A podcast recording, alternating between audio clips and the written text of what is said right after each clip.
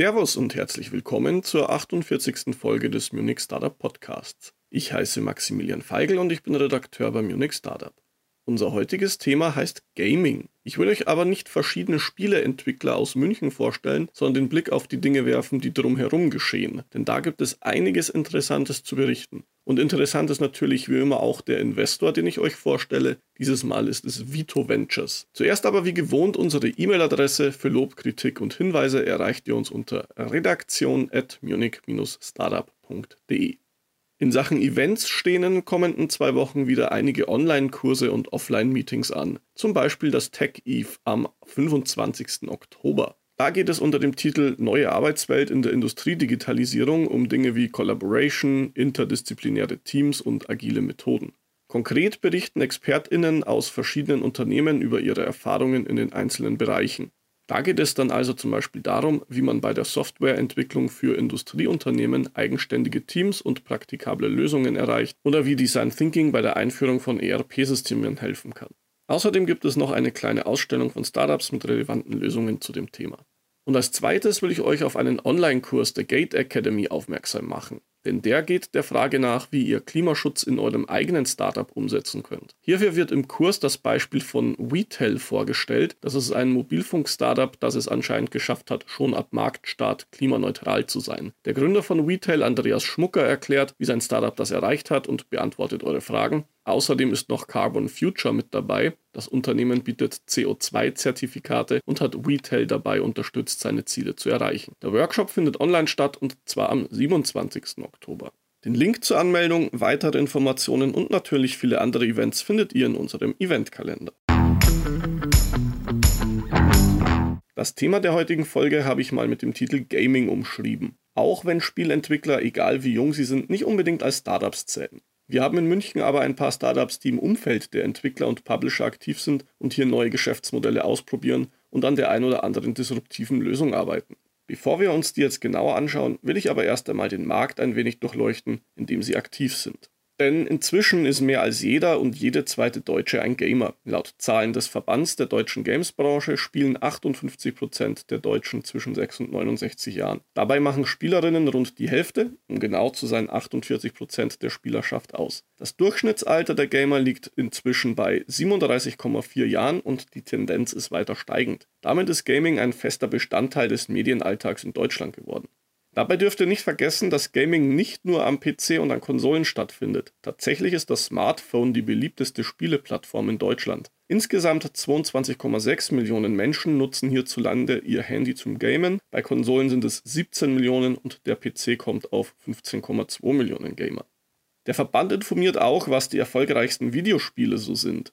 Im Ranking für das vergangene Jahr landet wenig überraschend das Fußballspiel FIFA 2022 auf Platz 1, gefolgt von GTA 5 und Mario Kart 8. Den vierten Platz belegt der Landwirtschaftssimulator 22. Unter den Top 20 ist das die einzige Entwicklung aus dem Dachraum. Das Spiel kommt aus der Schweiz. Ansonsten stammen die erfolgreichsten Games aus den USA oder aus Japan mit zwei französischen Entwicklungen von Ubisoft unter den Top 20. Das weist schon deutlich auf eine interessante Schieflage in der deutschen Gaming-Branche hin. Denn auf der einen Seite liegt der Games-Markt bei einem Umsatz von über 8,5 Milliarden Euro. Andererseits liegt der Anteil deutscher Spielerentwicklungen daran bei nur 4,2 Prozent. Die im letzten Jahr gestartete Games-Förderung des Bundes soll hier Abhilfe schaffen, aber es dauert halt seine Zeit, bis die da geförderten Studios Erfolge feiern können. Also, das ist im groben Umrissen der Markt, in dem sich Gaming-Startups so bewegen. Wer hier aktiv ist, muss also schon sehr früh auf Internationalisierung setzen. Da er oder sie nur wenige Kunden finden würde, würde er sich rein auf deutsche Entwickler konzentrieren. Oder aber man tritt an die Gamer selbst ran. Davon gibt es ja wie gesagt mehr als genug in Deutschland. Ein Beispiel, wie das geht, gibt das Startup Early Game. Das betreibt nämlich deutsch- und englischsprachige Online-Portale für E-Sports und Gaming. Der USP der Berichterstattung liegt dabei auf dem E-Sport. Die NutzerInnen können sich zu verschiedenen Titeln, unter anderem FIFA, Fortnite oder Rocket League, zu allem informieren, was den Sport ebenso ausmacht. Infos zu Turnieren, aktuelle Ergebnisse oder auch News zu einzelnen Spielern und Teams. Bei klassischen Gaming-Magazinen liest man hingegen eher selten über den E-Sport. Neben der Hauptplattform Early Game hat das Startup zudem inzwischen weitere Marken und Plattformen ins Leben gerufen. So gibt es zum Beispiel Riftfeed, da geht es exklusiv um den E-Sport-Titel League of Legends und bei Valorfield um den Shooter Valorant. Und die Plattform Mobile Matters wiederum entstand aus einer Partnerschaft mit dem Unternehmen ESL Gaming und widmet sich natürlich dem Thema Mobile Gaming. ESL übrigens gilt als der weltweit größte Organisator von Turnieren im Bereich E-Sports und Gaming und wie vorhin schon gesagt, ist das Smartphone die meistgenutzte Spieleplattform. Nach Angaben von Early Game informieren sich aktuell monatlich mehr als 5 Millionen Unique-User auf den Plattformen. Im Mai waren das noch 3 Millionen. Gegründet wurde Early Game 2019 von Fabian Furch und Leopold Ingelheim. Fabian hat Finance in London und Maastricht sowie Barcelona studiert, dort hat er auch einen Master in International Management gemacht. Schon während und nach seinem Studium hat er dann im Consulting bei verschiedenen Firmen gearbeitet, dann war er kurz bei esports.com, bevor er Early Game gegründet hat. Leopold hat BWL in St. Gallen studiert und anschließend einen Master in Management an der ESCP Wirtschaftshochschule gemacht. Auch er war lange im Consulting tätig, unter anderem bei Stern, Stewart Co., wie auch Fabian, da haben sich die beiden dann wohl auch kennengelernt. 2020 folgte dann eine erste Seed-Runde in unbekannter Höhe. Damals investierte der Olympia Verlag, den kennt man hauptsächlich als Herausgeber des Sportfachmagazins Kicker. 2021 folgte dann eine hybride Finanzierungsrunde. Da kamen 700.000 Euro bei einer Crowd-Investing-Kampagne zusammen und weitere 150.000 Euro von anderen Anlegern, unter anderem von einem namentlich nicht bekannten Investor aus Singapur und von Christoph Winterling, der ist der Marketingvorstand des FC Bologna. 2022 haben dann einige der InvestorInnen ihr Engagement verdoppelt, darunter der Olympia Verlag wieder und auch Christoph Winterling. Zudem entschied sich Adrian Perassini, ehemals Head of Asia bei Arsenal London, für ein Investment und in einer zweiten Crowdfinanzierungsrunde kamen dann noch einmal 358.000 Euro zusammen. Was kann ich euch sonst noch über Early Game sagen? Das Startup hat einmal bekannt gegeben, dass es seinen Umsatz im Jahr 2021 im Vergleich zum Vorjahr um 300% gesteigert hat. Genaue Zahlen gibt es aber nicht. Und im nächsten Jahr will Early Game in die Gewinnzone kommen. Für 2026 rechnet sich das Startup dann einen Umsatz von 20 Millionen Euro bei 30 Millionen monatlichen Usern aus. Aktuell liegt die Bewertung zwischen 3 und 5 Millionen Euro und das Startup hat rund 25 Beschäftigte. Auch das nächste Startup richtet sich mit seinem Angebot an die Fans von Videospielen. Bei Megadev geht es aber nicht um Berichterstattung, sondern schon ganz handfest um das Zocken. Allerdings mit einem ganz neuen Level an Spielindividualisierung, wie es das Startup selbst umschreibt. Man kann aber auch einfach von Cheating sprechen. Megadev hat die Plattform Plitch entwickelt. Die erlaubt es Gamern, ihr Spielerlebnis zu verändern und zwar ganz konkret mit Cheat- und Trainingscodes. Um das alles zu nutzen, müssen die Gamer erstmal den Client von Plitch installieren und dann mit ihren Games verknüpfen. Das geht aber auch für ganze Bibliotheken, zum Beispiel mit ihrer Steam-Bibliothek. Das Programm läuft dann anschließend während des Spiels im Hintergrund und erlaubt beliebige Eingriffe. Das heißt also zum Beispiel, dass man sich in einem Strategiespiel mit einem Knopfdruck zusätzliche Ressourcen geben kann. Es geht aber natürlich auch umgekehrt, zum Beispiel indem ich mir die Gegner in einem Adventure noch einmal stärker mache, weil sie mir zu lasch sind. Was die Gamer genau damit machen, ist natürlich ihnen selbst überlassen. Sie können sich ein Spiel einfacher machen, zum Beispiel weil die Zeit oder der Skill fehlt. Sie können es aber auch nutzen, um bestimmte Situationen zu trainieren. Und wenn wir mal ganz ehrlich sind, dann hat wahrscheinlich fast jeder von uns schon mal einfach in dem Spiel den God Mode aktiviert, um Quatsch zu machen und Sachen auszuprobieren. Das Wichtige dabei ist, dass Plitch nur offline und im Einzelspielermodus funktioniert. Im Multiplayer oder gar im kompetitiven Spiel kann man damit eigentlich nicht bescheißen. Das ist den Machern von Plitch sehr wichtig. Mit ihrem Angebot will die Plattform eine Win-Win-Situation für die Spielefans und auch die Publisher und Entwickler schaffen, denn dadurch steigt der Spaßfaktor und damit auch die Spieldauer und der Absatz. Um Plitch in vollem Umfang nutzen zu können, muss man ein Abo abschließen. Ansonsten hat man bei den meisten Spielen nur Zugriff auf ein oder zwei von teilweise mehr als 30 Cheatcodes. Insgesamt hat Plitch im Moment Codes für über 3600 PC-Spiele im Angebot. Gegründet wurde Megadev, also der Entwickler von Plitch, 2015 von Robert Maroschik und Christian Jänecke.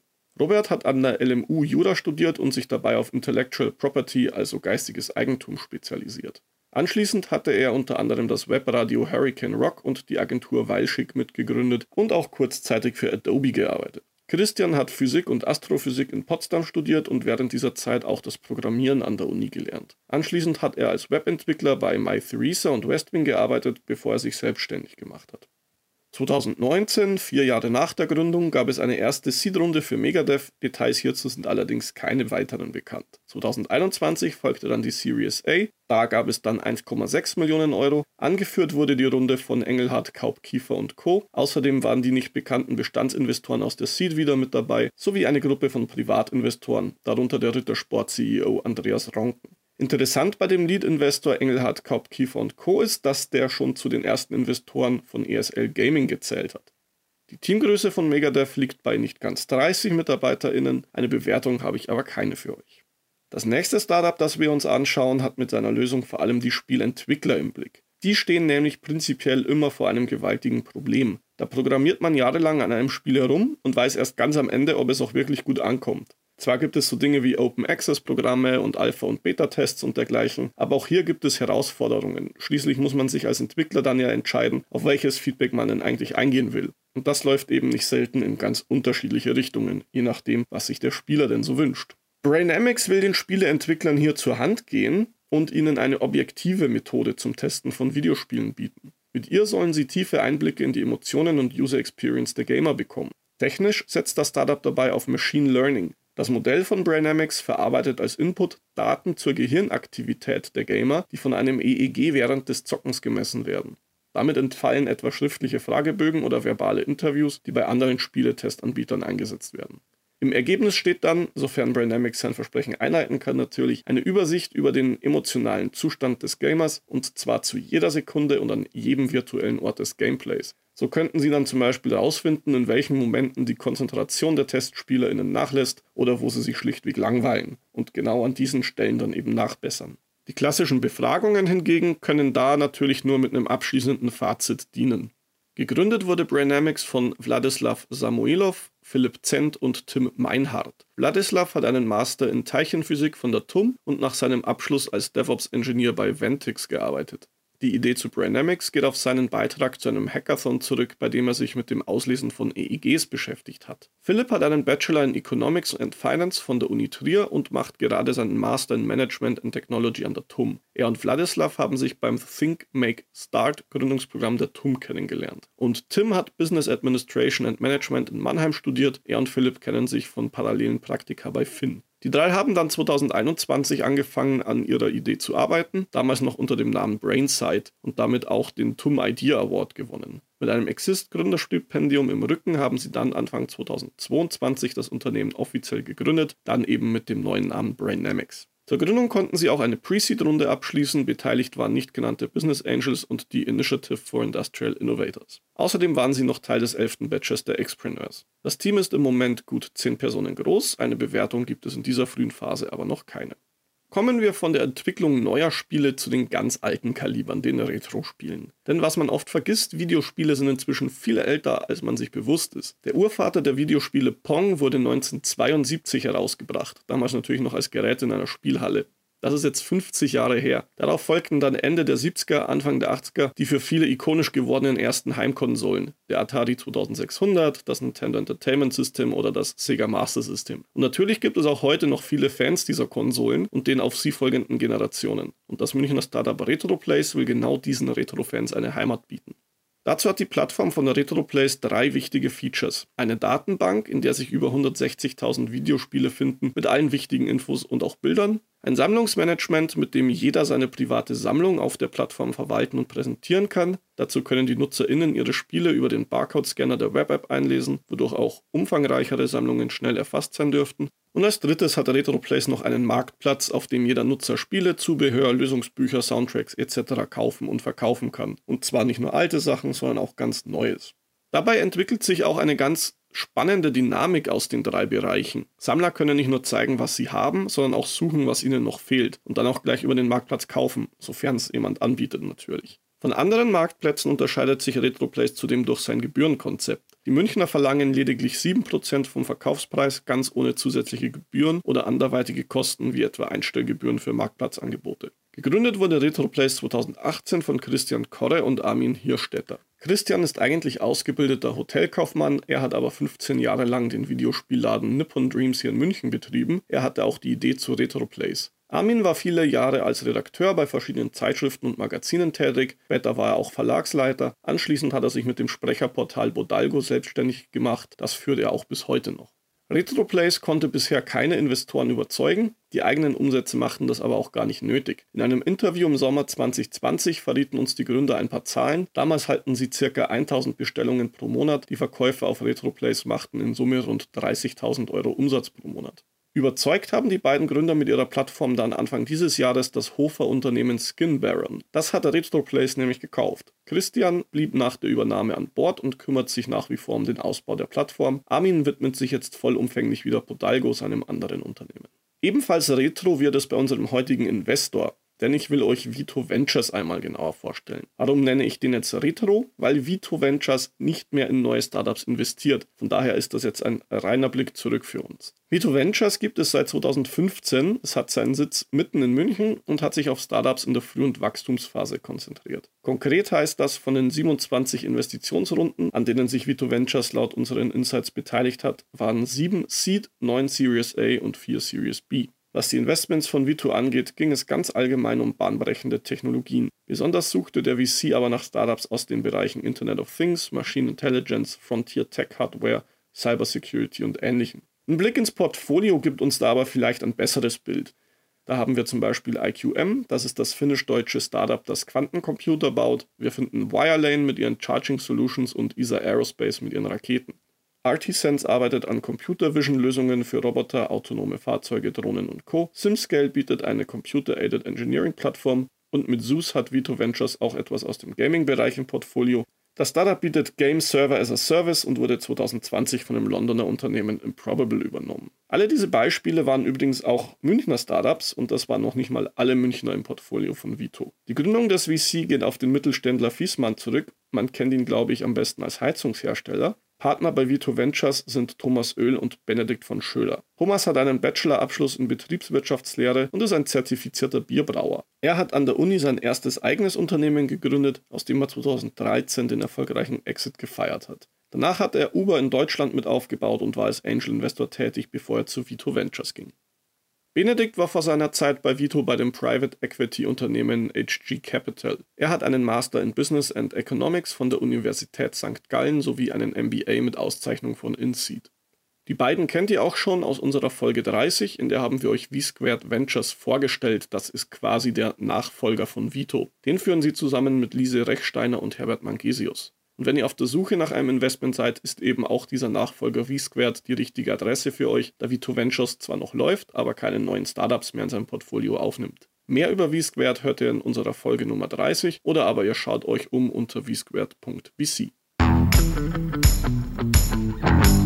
Zum Thema Gaming bleibt mir eigentlich jetzt auch nichts mehr zu sagen, außer vielleicht habt Spaß dabei. Und wenn ihr zwischendurch etwas Zeit habt, schaut doch mal bei uns vorbei, da erwarten euch die kommenden Tage tolle Artikel. Zum Beispiel ist, wenn ihr das hier hört, unser Event Startup trifft Handwerk schon wieder rum. Wenn ihr es nicht hingeschafft habt, gibt euch Regina einen kleinen Rückblick. Und ich habe mit dem Startup Numi gesprochen und sie haben mir ihre Logistiklösung erklärt. Daran will ich euch natürlich teilhaben lassen. Und damit habe ich es für heute. Ich bedanke mich fürs Zuhören und sage Servus.